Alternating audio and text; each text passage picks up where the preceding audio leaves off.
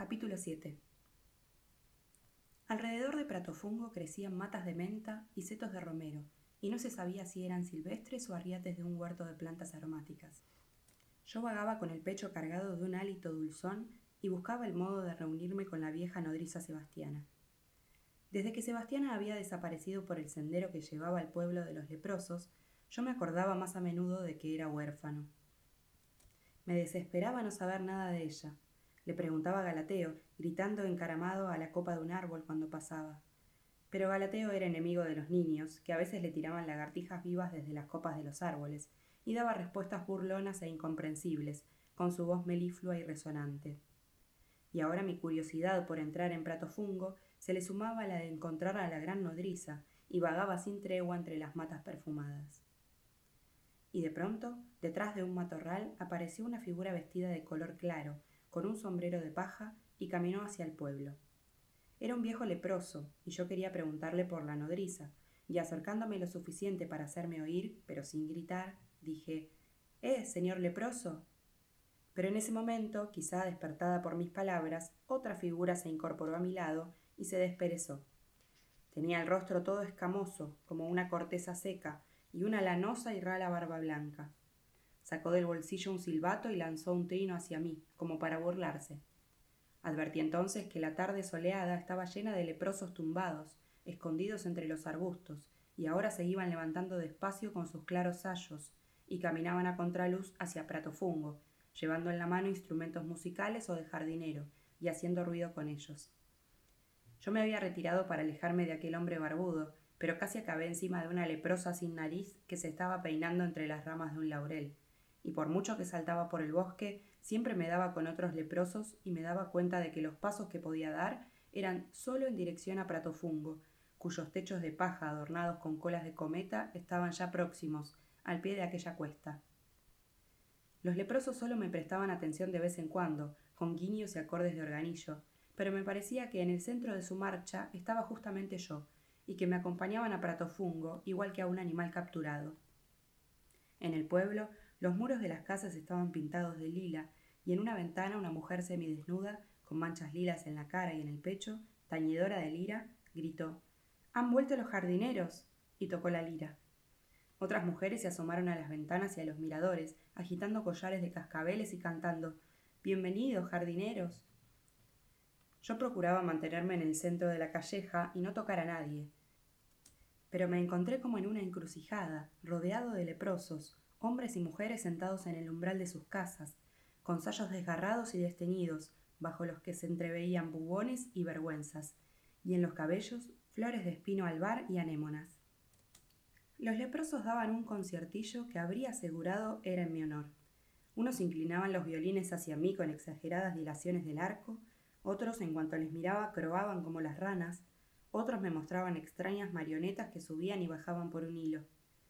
Su concierto estaba compuesto por varios y muy discordes gestos y sonidos, pero había una especie de estribillo que repetían de vez en cuando. El pollito sin mancha fue por moras y se manchó. Estoy buscando a mi nodriza, dije en voz alta, a la vieja Sebastiana. ¿Sabéis dónde está? Estallaron en risas, con su aire resabiado y maligno. Sebastiana. grité. Sebastiana, ¿dónde estás? Mira, niño, dijo un leproso. Tranquilo, niño, e indicó una puerta. La puerta se abrió y salió una mujer olivácea, quizás arracena, semidesnuda y tatuada, con colas de cometa encima, que empezó una danza licenciosa. No comprendí bien lo que sucedió después. Hombres y mujeres se lanzaron unos sobre otros e iniciaron lo que más adelante entendí que debía ser una orgía. Yo quería desaparecer, cuando de pronto la gran vieja Sebastiana se abrió paso entre aquel círculo. Malditos guarros, dijo. Un poco de respeto, al menos, a un alma inocente. Me cogió de la mano y me sacó de allí mientras ellos cantaban. El pollito sin mancha fue por moras y se manchó. Sebastiana estaba vestida con ropas violeta claro, de corte casi monacal, y ya algunas manchas desfiguraban sus mejillas sin arrugas. Yo estaba feliz por haber encontrado a la nodriza, pero desesperado porque me había cogido de la mano y me había pegado seguramente la lepra, y se lo dije. No tengas miedo, respondió Sebastiana. Mi padre era pirata y mi abuelo ermitaño. Sé las virtudes de todas las hierbas contra las enfermedades, tanto las de nuestra tierra como las moriscas. Ellos se frotan con orégano y malva. Yo, en cambio, a la chita callando, me hago infusiones con borrajas y berros y no pillaré nunca la lepra mientras viva. ¿Y esas manchas que tienes en la cara, nodriza? Pregunté muy aliviado, pero aún no convencido del todo. Pez griega, para hacerles creer que también yo tengo la lepra. Ven conmigo, que te haré beber una de mis tisanas bien caliente, porque cuando uno anda por aquí toda prudencia es poca. Me había llevado a su casa, a una cabaña algo apartada, limpia, con la ropa tendida, y charlamos. ¿Y Medardo? ¿Y Medardo? me preguntaba ella, y cada vez que hablaba me quitaba la palabra de la boca. Ah, qué granuja. Ah, qué malandrín. Enamorado. Ah, pobre muchacha. Pues aquí, aquí, vosotros no os lo podéis imaginar. Si supieras lo que desperdician. Cosas que nos quitamos de la boca para dárselas a Galateo. Y aquí, ¿sabes qué hacen con ellas? Y ese Galateo no es nada bueno, ¿sabes? Un mal sujeto. Y no es el único. ¿Qué cosas hacen por la noche? Y de día también. Y estas mujeres nunca las he visto tan desvergonzadas. Si al menos supieran arreglar la ropa, pero ni eso. Desordenadas y andrajosas. Oh, se lo he dicho en su cara. ¿Y ellas? ¿Sabes qué me han contestado ellas? Muy contento por esta visita a la nodriza, al día siguiente fui a pescar anguilas. Eché el sedal en un laguito del torrente y mientras esperaba me dormí. No sé cuánto duró mi sueño. Un ruido me despertó. Abrí los ojos y vi una mano sobre mi cabeza, y en la mano una araña roja peluda. Me di la vuelta y era mi tío con su capa negra. Me levanté de golpe, asustado, pero en ese momento la araña le mordió la mano a mi tío y desapareció rapidísima. Mi tío se llevó la mano a los labios, chupó ligeramente la herida y dijo Dormías y he visto una araña venenosa deslizarse hacia tu cuello desde esa rama. Adelanté la mano y mira, me ha picado. Yo no me creí ni media palabra. Ya tres veces, por lo menos, había atentado contra mi vida con parecidos sistemas. Pero lo cierto es que ahora la araña le había mordido la mano y la mano se le estaba hinchando. Tú eres mi sobrino, dijo Medardo. Sí, respondí un poco sorprendido, porque era la primera vez que hacía ver que me reconocía. Te he reconocido enseguida, dijo él. Y añadió Ah, araña, tengo una sola mano y tú me la quieres envenenar. Aunque eso sí, mejor que le haya tocado a mi mano que al cuello de este muchacho. Que yo supiera, mi tío nunca había hablado así. La duda de que dijera la verdad y que de pronto se hubiera vuelto bueno se cruzó por mi mente, pero de inmediato la descarté. Ficciones y trampa eran lo habitual en él. Parecía muy cambiado, sí, con una expresión que no era tensa y cruel, sino lánguida y afligida, quizá por el miedo y el dolor de la picadura. Pero también su vestimenta empolvada y de corte un poco distinto del habitual contribuía a dar esa impresión. Su capa negra estaba un poco deshilachada, con hojas secas y erizos de castaña pegados al orillo. Tampoco el traje era del habitual terciopelo negro, sino de un fustán pelado y desteñido, y la pierna no estaba envainada en la alta bota de cuero, sino en una calza de lana de listas azules y blancas. Para hacerle ver que no me interesaba por él, fui a mirar si alguna anguila había picado en mi sedal. Anguilas no había, pero vi que enfilado en el anzuelo brillaba un anillo de oro con un diamante. Lo saqué y en la piedra estaba el escudo de los Terralba. El vizconde me seguía con la mirada y dijo no te asombres. Al pasar por aquí vi que una anguila se debatía en el anzuelo me dio tanta pena que la liberé. Después, pensando en el perjuicio que había causado con mi gesto al pescador, he querido compensarlo con mi anillo, lo último de valor que me queda. Yo me había quedado con la boca abierta, y Medardo continuó. Aún no sabía que el pescador eras tú. Luego te encontré dormido entre la hierba, y el placer de verte se mudó de inmediato en aprensión ante aquella araña que bajaba hacia ti. El resto ya lo sabes. Y así diciendo se miró tristemente la mano hinchada y violácea. Podía ocurrir que todo fuera una sucesión de crueles engaños, pero yo pensaba en lo hermosa que habría sido una repentina conversión de sentimientos, en la alegría que le hubiera dado a Sebastiana, a Pamela, a todas las personas que sufrían por su crueldad. Tío, le dije a Medardo, espérame aquí, voy a ir corriendo a donde está la nodriza Sebastiana, que conoce todas las hierbas, para pedirle que me dé la cura para las picaduras de araña. La nodriza Sebastiana, dijo el vizconde, tumbado con la mano sobre el pecho. ¿Cómo está? No me fié como para decirle que Sebastiana no había cogido la lepra, y me limité a decir bueno, así, así, me voy. Y escapé corriendo, deseoso más que nada de preguntarle a Sebastiana qué pensaba de estos extraños fenómenos. Encontré a la nodriza en su cabaña. Estaba jadeante por la carrera y por la impaciencia, y le hice un relato algo confuso, pero la vieja se interesó más por la picadura que por los actos de bondad de Medardo. ¿Una araña roja, dices? Sí, sí, conozco la hierba que hace falta. A un leñador se le hinchó un brazo una vez. ¿Se ha vuelto bueno, dices? Pues, ¿qué quieres que te diga? Siempre ha sido un chico así. También a él hay que saberlo llevar. ¿Pero dónde habré puesto esa hierba? Basta con ponerle una compresa. Un granuja desde pequeño, Medardo. Aquí está la hierba. Había dejado en reserva una bolsita. Pero siempre es lo mismo. Cuando se hacía daño venía a llorar con la nodriza. ¿Es profunda esa picadura? Tiene la mano izquierda así de hinchada, dije. Niño, rió la nodriza. La izquierda. ¿Dónde tiene maese Medardo la izquierda? La dejó allá, en Bohemia, con aquellos turcos que se lleva el diablo. Dejó allá toda la mitad izquierda de su cuerpo. Ah, claro, dije yo. Y sin embargo, él estaba allí. Yo estaba aquí. Él tenía la mano vuelta así. ¿Cómo puede ser? ¿Ya no distingues la derecha de la izquierda ahora? dijo la nodriza. Pues lo aprendiste cuando tenía cinco años. Yo no entendía nada. Desde luego, Sebastiana tenía razón, pero yo recordaba todo lo contrario. Llévale esta hierba como un buen chico, dijo la nodriza, y yo salí corriendo. Llegué jadeante al torrente, pero mi tío ya no estaba. Miré por todas partes. Había desaparecido con su mano hinchada y envenenada. Caía la noche y yo vagaba entre los olivos, y de repente lo veo, envuelto en su capa negra, de pie en la orilla, apoyado en un tronco. Me daba la espalda y miraba hacia el mar. Yo sentí que el miedo volvía a saltarme y con trabajo con un hilo de voz conseguí decir Tío, aquí está la hierba para la picadura. El medio rostro se volvió de inmediato contraído en una mueca feroz. ¿Qué hierba? ¿Qué picadura? gritó. Pues la hierba para curar, dije. La expresión dulce de antes había desaparecido, había sido un momento pasajero. Ahora quizá retornaba lentamente, con una sonrisa tensa, pero se veía perfectamente que era fingida. Sí, estupendo. Métela en el hueco de aquel tronco. La cogeré después, dijo. Obedecí y metí la mano en el hueco. Era un nido de avispas. Volaron todas sobre mí. Eché a correr, perseguido por el enjambre, y me arrojé al torrente. Nadé bajo el agua y conseguí despistar a las avispas. Al levantar la cabeza oí la oscura carcajada del vizconde que se alejaba.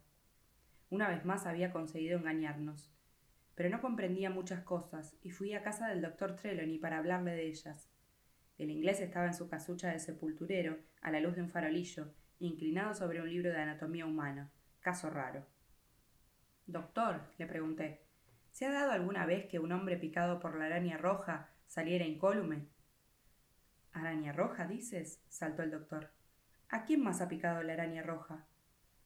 A mi tío de Visconde, dije. Ya le llevaba yo la hierba de la nodriza cuando de bueno que parecía se ha vuelto malo y ha rechazado mi ayuda. Ahora mismo acabo de curar al vizconde de la picadura de una araña roja en la mano, dijo Trelawney. Y dígame, doctor, ¿le ha parecido bueno o malo? Entonces el doctor me contó lo que había ocurrido. Después de haber dejado yo al vizconde tumbado en la hierba con la mano hinchada, pasó por allí el doctor Trelawney. Repara en el vizconde y, asaltado como siempre por el miedo, Trata de esconderse entre los árboles. Pero Medardo había oído los pasos y se levanta y grita Eh, ¿quién anda ahí? El inglés piensa si descubre que soy yo el que me escondo, quién sabe lo que maquina contra mí, y escapa para no ser reconocido. Pero tropieza y cae en el laguito del torrente. Aunque se ha pasado la vida en los barcos, el doctor Trelawney no sabe nadar. Y bracea en medio del laguito y pide socorro. Entonces el vizconde dice Espérame, y va a la orilla, baja hasta el agua colgándose con su mano dolorida de una raíz de árbol que sobresale y se estira hasta que su pie puede ser agarrado por el doctor. Largo y fino como es, le sirve de cuerda para que pueda alcanzar la orilla. Cuando están a salvo, el doctor balbucea Oh, milord, gracias realmente, milord. ¿Cómo puedo? y le estornuda en la cara porque ha pillado un resfriado. Jesús, dice Medardo, pero tápese, por favor, y le echa su capa sobre los hombros. El doctor rehúsa, más confuso que nunca, y el vizconde le dice Tenga, es suyo. Entonces Trelawney advierte la mano hinchada de Medardo. ¿Qué animal le ha picado? Una araña roja. Deje que lo cure, milord. Y lo lleva a su casucha de sepulturero, donde cura la mano con fármacos y vendas. Mientras tanto, el vizconde charla con él lleno de humanidad y cortesía. Se separan con la promesa de volverse a ver pronto y reforzar la amistad. Doctor, dije yo tras haber escuchado su relato, el vizconde que usted ha curado, poco después ha vuelto a ser presa de su cruel locura y me ha asusado en una nube de avispas. No el que cure yo, dijo el doctor, y guiñó el ojo. ¿Qué quiere decir, doctor? Lo sabrás enseguida. Ahora no digas ni una palabra a nadie y déjame con mis estudios, que se preparan tiempos de contrastes. Y el doctor Trelawney no se preocupó más por mí. Volvió a sumergirse en su insólita lectura del Tratado de Anatomía Humana. Debía de tener un proyecto en la cabeza, y durante los días siguientes estuvo reticente y absorto. Pero desde todas partes empezaban a llegar noticias de una doble naturaleza de Medardo. Niños extraviados en el bosque y encontrados, con gran miedo suyo, por el medio hombre de la muleta, que los devolvía a sus casas de la mano y les regalaba brevas y buñuelos. Pobres viudas ayudadas por él a transportar haces, perros mordidos por la víbora y curados por él, regalos misteriosos hallados por los pobres en los alféizares y los umbrales, árboles frutales arrancados por el viento enderezados y afianzados en sus hoyos antes de que los propietarios se hubieran asomado a la puerta. Pero al mismo tiempo, las apariciones del vizconde medio envuelto en la capa negra marcaban lóbregos acontecimientos. Niños raptados eran encontrados luego encerrados en grutas obstruidas con piedras, avalanchas de troncos y rocas caían sobre las viejecitas, calabazas recién maduras eran despedazadas por puro espíritu malvado. La ballesta del vizconde disparaba desde hacía tiempo solo a las golondrinas, pero no para matarlas, solo para herirlas y tullirlas. Pero ahora empezaban a verse en el cielo golondrinas con las patitas vendadas y entablilladas, o con las alas pegadas, o con esparadrapo. Había toda una bandada de golondrinas recompuestas que volaban con prudencia todas juntas, como convalecientes de un hospital pajaril, e inverosímilmente se decía que el propio Medardo era el doctor. Una vez un temporal sorprendió a Pamela en un paraje inculto y distante, con su cabra y su pato. Sabía que allí cerca había una gruta, aunque pequeña, una cavidad apenas insinuada en la roca, y se dirigió a ella vio que asomaba una bota gastada y remendada, y dentro estaba acurrucado el medio cuerpo envuelto en la capa negra. Intentó huir, pero el vizconde ya la había visto, y cuando intentó salir bajo la lluvia torrencial, le dijo Refúgiate aquí, muchacha, ven. No, no me refugio, dijo Pamela, porque ahí apenas cabe uno, y vos queréis hacerme estar ahí apretujada. No tengas miedo, dijo el vizconde. Me quedaré fuera y podrás estar a tus anchas en el refugio, con tu cabra y tu pato. La cabra y el pato pueden aguantar el agua. Ya verás cómo los protegemos también a ellos. Pamela, que había oído hablar de los extraños accesos de bondad del vizconde, se dijo Veamos, y se acurrucó en la gruta, apretándose contra los dos animales. El vizconde, de pie delante, sostenía la capa como una cortina, para que no se mojasen tampoco el pato y la cabra. Pamela miró la mano que sujetaba la capa, quedó un momento pensativa, se puso a mirar sus propias manos, las comparó una con otra y después estalló en una gran carcajada. Me gusta que estés alegre, muchacha, dijo el vizconde. Pero ¿por qué te ríes? si se me permite la pregunta. Río porque he comprendido lo que trae locos a todos mis paisanos. ¿Qué? Que sois un poco bueno y un poco malo. Ahora todo es natural. ¿Y por qué? Porque me he dado cuenta de que sois la otra mitad. El vizconde que vive en el castillo, el malo, es una mitad. Y vos sois la otra mitad, que se creía perdida en la guerra y que ahora ha regresado. Y es una mitad buena. Eso es muy amable, gracias. Oh, es así, no es por haceros un cumplido. Y esta es la historia de Medardo, tal y como Pamela la conoció aquella tarde. No era cierto que la bala de cañón hubiera destrozado parte de su cuerpo. Había sido partido en dos mitades. Una fue encontrada por los recogedores de heridos del ejército, la otra quedó enterrada bajo una pirámide de restos cristianos y turcos y no la vieron. De noche cerrada pasaron por el campo dos eremitas, no se sabe bien si fieles a la religión verdadera o nigromantes, los cuales, como les ocurre a algunos en las guerras, se veían reducidos a vivir en las tierras desiertas entre los dos campos, y quizá, se dice ahora, trataban de abrazar a la vez la Trinidad cristiana y el Alá de Mahoma. Con su extravagante piedad, aquellos eremitas, al encontrar el cuerpo partido de Medardo, se lo habían llevado a su gruta, y allí, con bálsamos y ungüentos preparados por ellos, lo habían medicado y salvado. Apenas restablecidas sus fuerzas, el herido se había despedido de sus salvadores y renqueando con sus muletas había recorrido durante meses y años las naciones cristianas para volver a su castillo, maravillando a las gentes por el camino con sus actos de bondad. Tras haber contado a Pamela su historia, el medio vizconde bueno quiso que la pastorcilla le contase la suya. Y Pamela le explicó cómo el medardo malo la asediaba y cómo ella se había escapado de casa y vagaba por los bosques. Ante el relato de Pamela, el medardo bueno se conmovió y repartió su piedad entre la virtud perseguida de la pastorcilla, la tristeza sin consuelo del medardo malo y la soledad de los pobres padres de Pamela. Pero esos, dijo Pamela, mis padres son dos viejos malandrines, no viene al caso que los compadezcáis. Oh, piensa en ellos, Pamela, qué tristes estarán a estas horas en su vieja casa, sin nadie que se ocupe de ellos y haga los trabajos del campo y de la cuadra.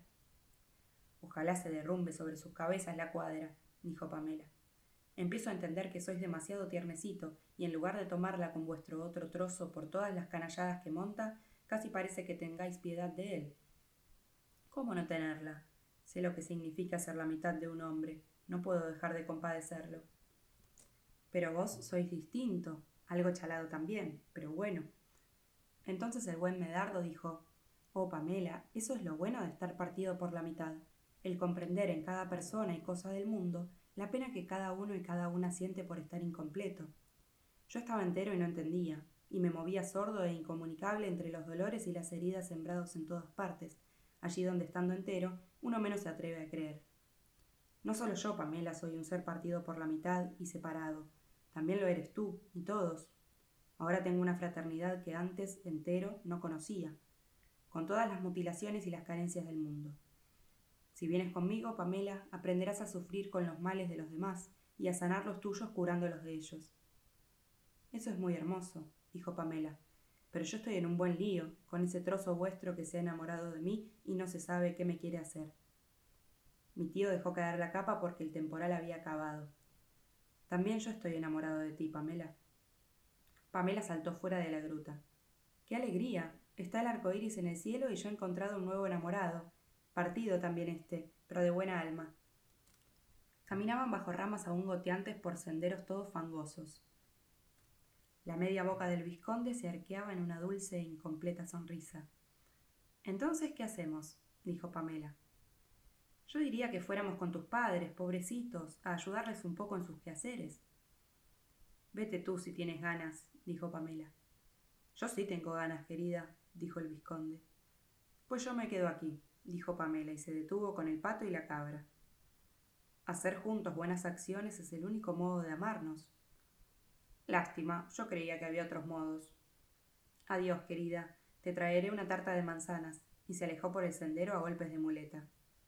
¿Qué te parece, cabra? ¿Qué te parece, patito? dijo Pamela sola con sus animales. ¿Siempre tengo que toparme con tipos así?